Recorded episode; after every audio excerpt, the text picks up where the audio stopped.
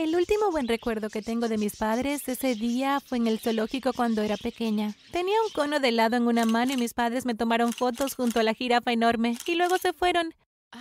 Recuerdo despedirme de ellos desde la puerta mientras se iban de vacaciones. Recuerdo que saltaba por la casa, hacía lo que quería. Recuerdo llorar por la noche pensando, ¿y si nunca vuelven? Tómate un segundo para presionar el botón me gusta y suscríbete para saber si te gustan estas historias. Y presiona la campana para recibir una notificación cuando salga una nueva. Cuando la escuela comenzó ese año, yo era un desastre. Mi ropa estaba rota y vieja y no había dormido bien en días. La gente se sentaba lejos de mí en clase porque apestaba. Yo era solo una niña, sin apenas dinero. ¿Qué se suponía que debía hacer? Unos días después estaba viendo la televisión cuando escuché sonar el timbre. ¡Están de vuelta! Pensé corriendo hacia la puerta, pero cuando la abrí, vi a una dama extraña. Ahora sé que era una trabajadora social. Me metieron en un orfanato y tuve que compartir habitación con otras cinco niñas. Seguía diciéndoles a todos con quienes hablé que mis padres regresarían. Sabía que lo harían. Simplemente me miraron llenos de lástima y me dijeron que fuera a jugar. Pasó aproximadamente un año antes de que me adoptaran.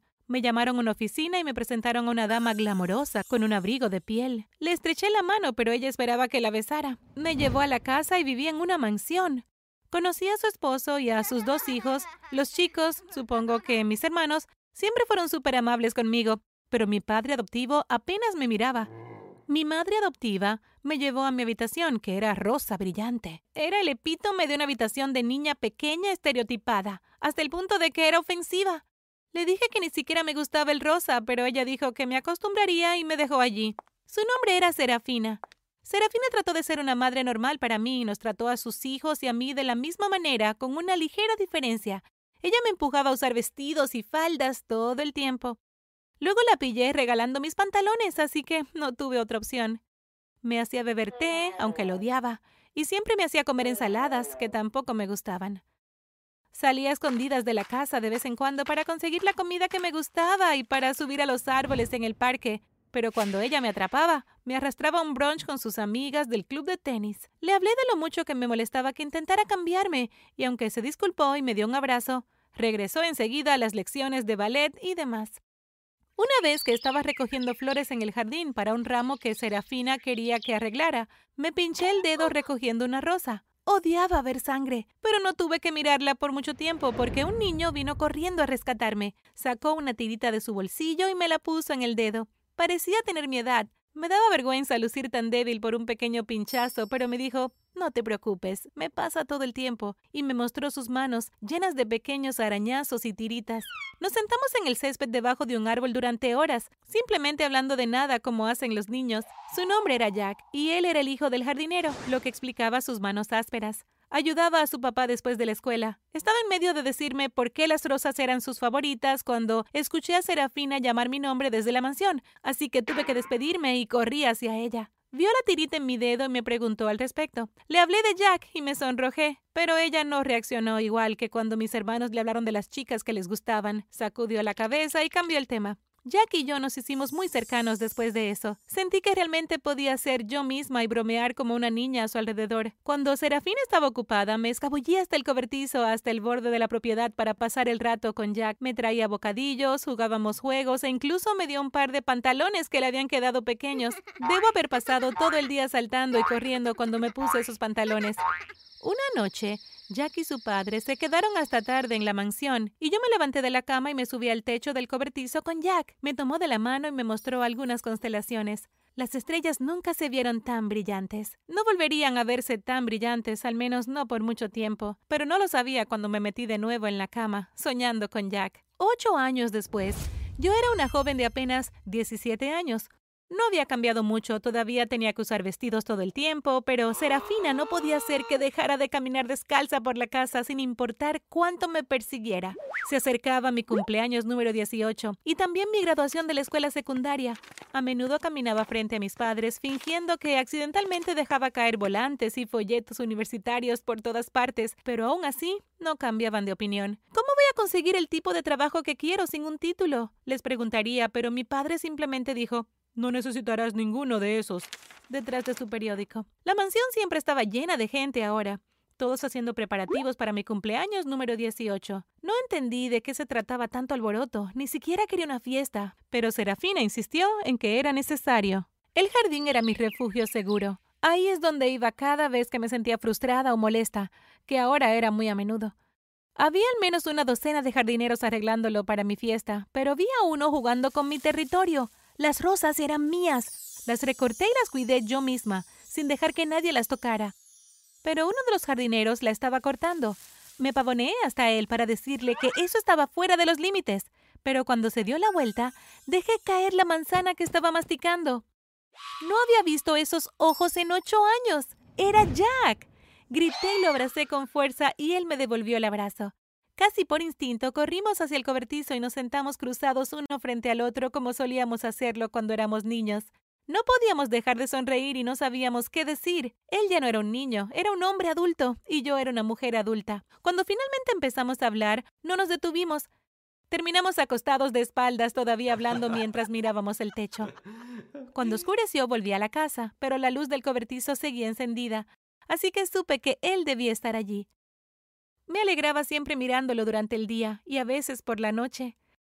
Tenía a mi amigo de vuelta. Llegó la noche de mi cumpleaños número 18. La mansión estaba llena de gente disfrazada y se tocaba música clásica en vivo todo el tiempo. Mis padres me habían comprado un vestido grande y abultado y tacones que parecían pisar uñas.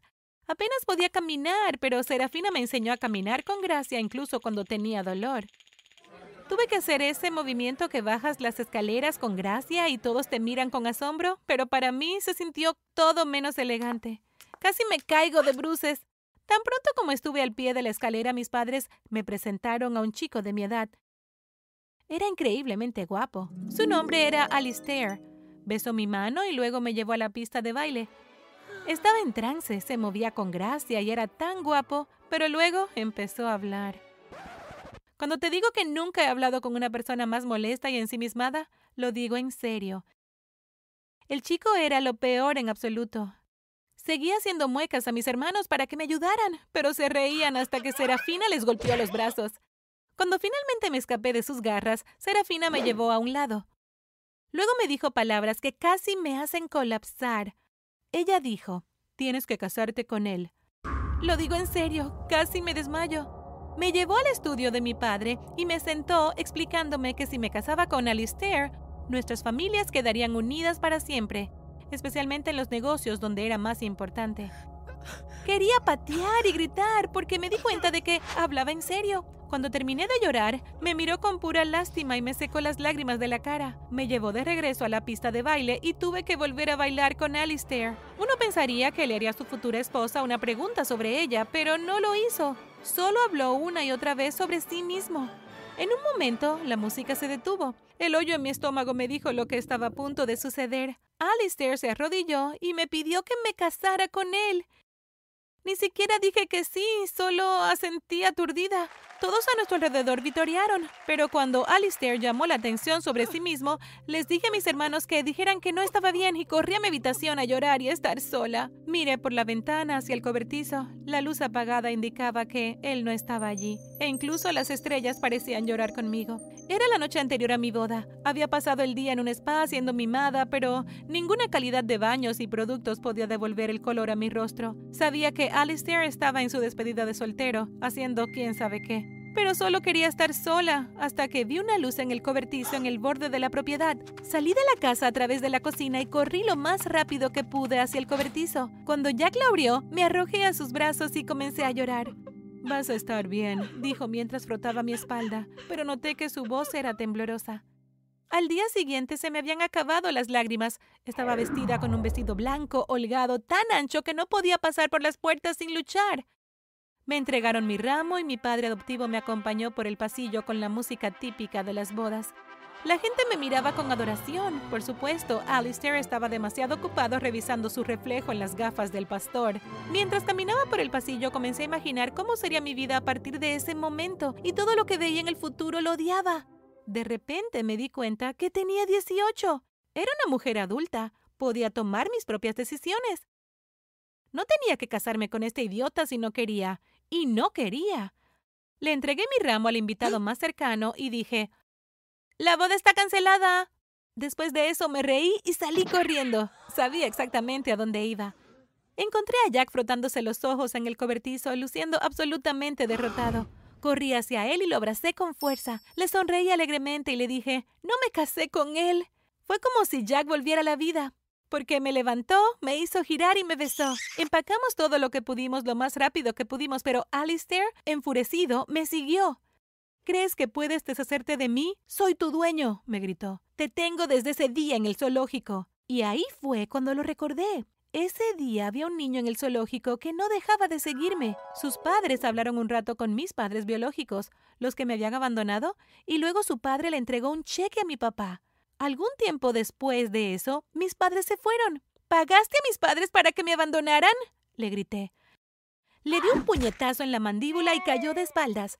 Jack y yo corrimos lo más rápido que pudimos y tomamos un taxi hasta la estación de tren. Corrimos por la estación riéndonos de nuestra situación, yo con un vestido de novia y él con su ropa de jardinería, corriendo entre una multitud cargando bolsas que estaban cayendo a pedazos. Escuché a alguien gritar mi nombre y vi a mi familia y a todos los invitados de la boda corriendo hacia nosotros.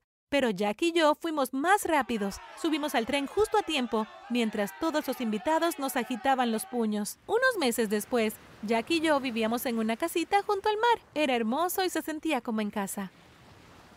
Muy pronto iba a caminar hacia el altar de nuevo, pero esta vez viviendo el futuro que había soñado desde esa noche en el techo del cobertizo.